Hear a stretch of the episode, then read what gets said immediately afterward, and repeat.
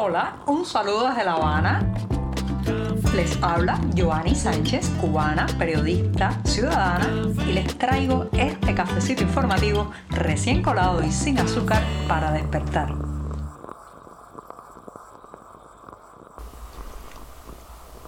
Comienza otra vez la semana informativa en este podcast. Sí, estoy de regreso en un lunes 5 de junio de 2023 con el café ya recién colado, servido en una taza y dispuesta a darme este primer sorbito del día en una mañana que ha amanecido húmeda, nublada y con algo de brisa aquí en la capital cubana. Muy buena la brisa para que refresque algo en medio del calor que estamos viviendo. Así que voy con este primer sorbito del día. Después de este cafecito sin una gota de azúcar, les recuerdo que hay un eufemismo que es el de regulados, eh, que se aplica a aquellas personas que tienen una prohibición de salir de la isla. Si se lee detenidamente la legislación cubana, pues bueno, se puede encontrar incluso una explicación lógica a que personas que hayan cometido un delito, que estén bajo un proceso judicial, que de alguna manera puedan evadir a la justicia saliendo de la isla, tengan eh, algunas restricciones de movilidad. Lo que no se entiende, lo que es absurdo y es una evidente penalización de corte político e ideológico es que se regule a activistas, periodistas independientes, gente que lo único que ha hecho es emitir una opinión crítica contra el régimen. Ese lamentablemente es el caso más común. La gente más regulada ahora mismo en este país no lo son por escapar de la justicia o por un acto criminal, sino por ejercer el derecho a pensar y opinar sobre lo que ocurre en su realidad. ¿sí? Recientemente hemos sabido que la historiadora cubana, por ejemplo, Alina Bárbara López Hernández, quien lleva desde abril pasado manifestándose cada 18, o sea, cada día 18 del mes, ella se manifiesta en el Parque de la Libertad de la ciudad de Matanzas, fue a eh, hacer un trámite relacionado con su pasaporte y allí descubrió que estaba regulada. Conocemos a tantas y tantas personas en esta situación. Señoras y señores, tengo varios amigos eh, periodistas, activistas, opositores que están regulados, se les impide salir de la isla. Y uno se pregunta a qué se debe este castigo. Esto tiene varios objetivos. En primer lugar, reducir en los espacios internacionales, en los foros mundiales, la voz de los cubanos dentro de la isla. Que no podamos proyectar nuestras inquietudes, nuestros reclamos nuestras dudas en esos foros internacionales. Por otro lado, también está eh, hacer un castigo por la labor que se ha realizado.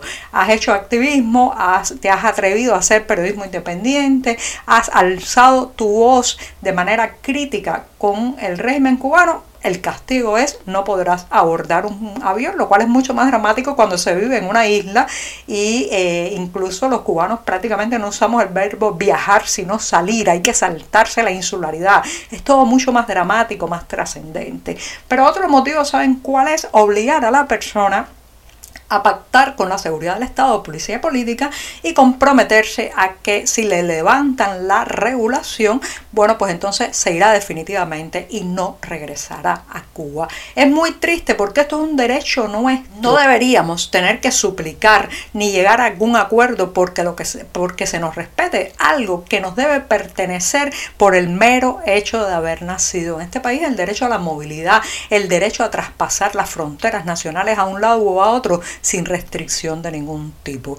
Lamentablemente eso es un derecho que se ha ido violando por décadas. Yo misma estuve casi 10 años sin poder salir de la isla, desde 2003 a eh, el, año 2013, y recibí 20 negativas de viaje. Ahora conozco mucha gente que está en situación similar. Mi propio esposo Reinaldo Escobar es uno de los regulados, y uno se pregunta hasta cuándo se va a estar manipulando a la sociedad cubana con este tipo de restricciones. ¿Por qué se apela a algo que es absolutamente eh, anticonstitucional, incluso para intimidar, chantajear? y presionar a los activistas y a los periodistas en este país.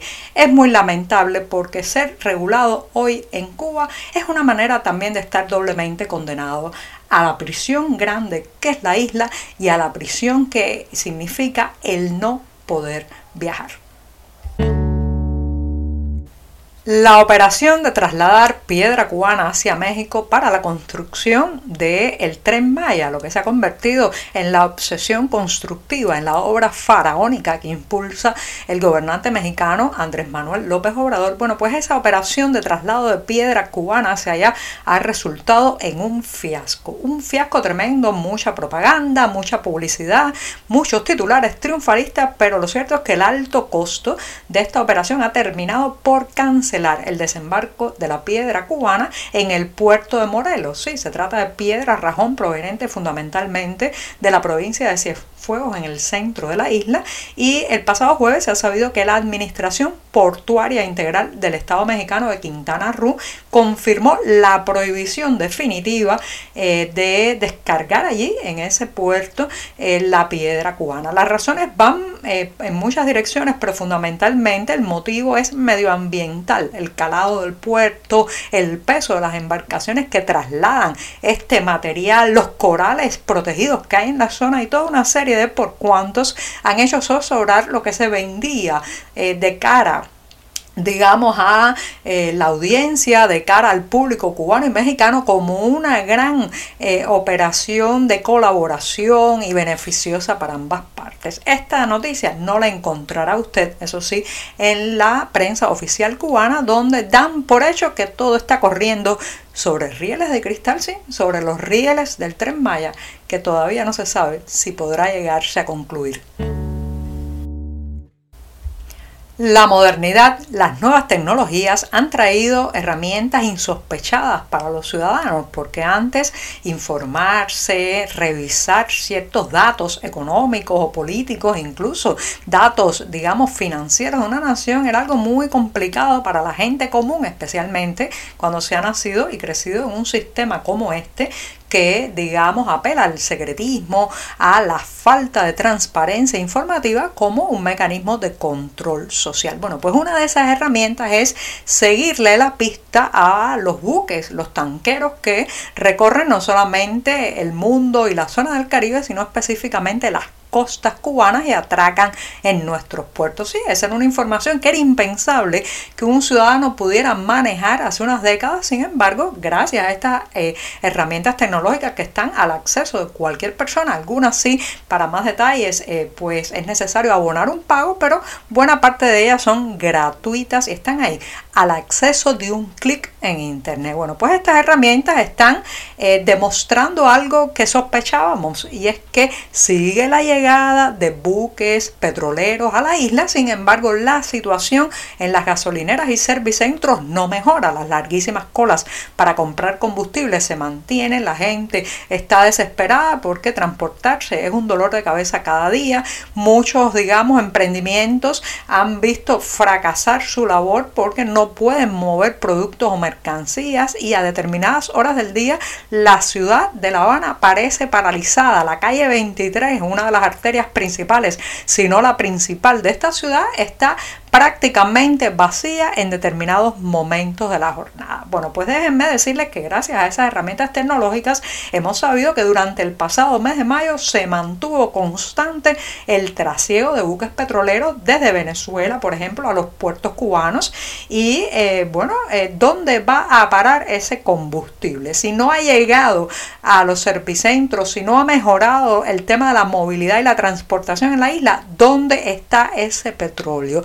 Muchas especulaciones, ninguna certeza. Se especula, eso sí, que el régimen cubano está revendiendo ese petróleo en el mercado internacional. Le interesan más las divisas que obtendría por esa reventa que satisfacer y mejorar la vida de los cubanos aquí dentro.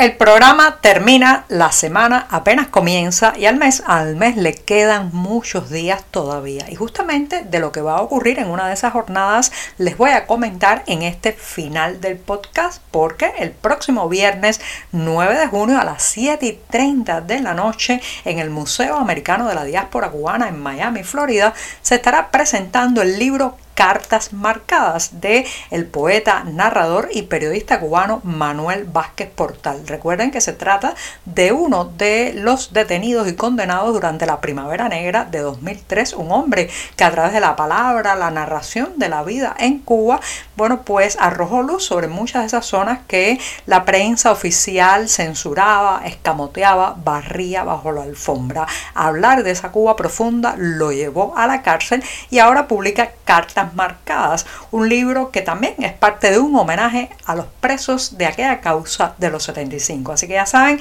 el próximo viernes 9 de junio en Miami, Estados Unidos, y los detalles, como siempre, en la cartelera del diario digital 14 y medio. Ahora sí, me despido. Hasta mañana martes. Muchas gracias. Por hoy es todo. Te espero mañana a la misma hora. Síguenos en 14medio.com. También estamos en Facebook, Twitter, Instagram y en tu WhatsApp. No olvides, claro está, compartir nuestro cafecito informativo con tus amigos.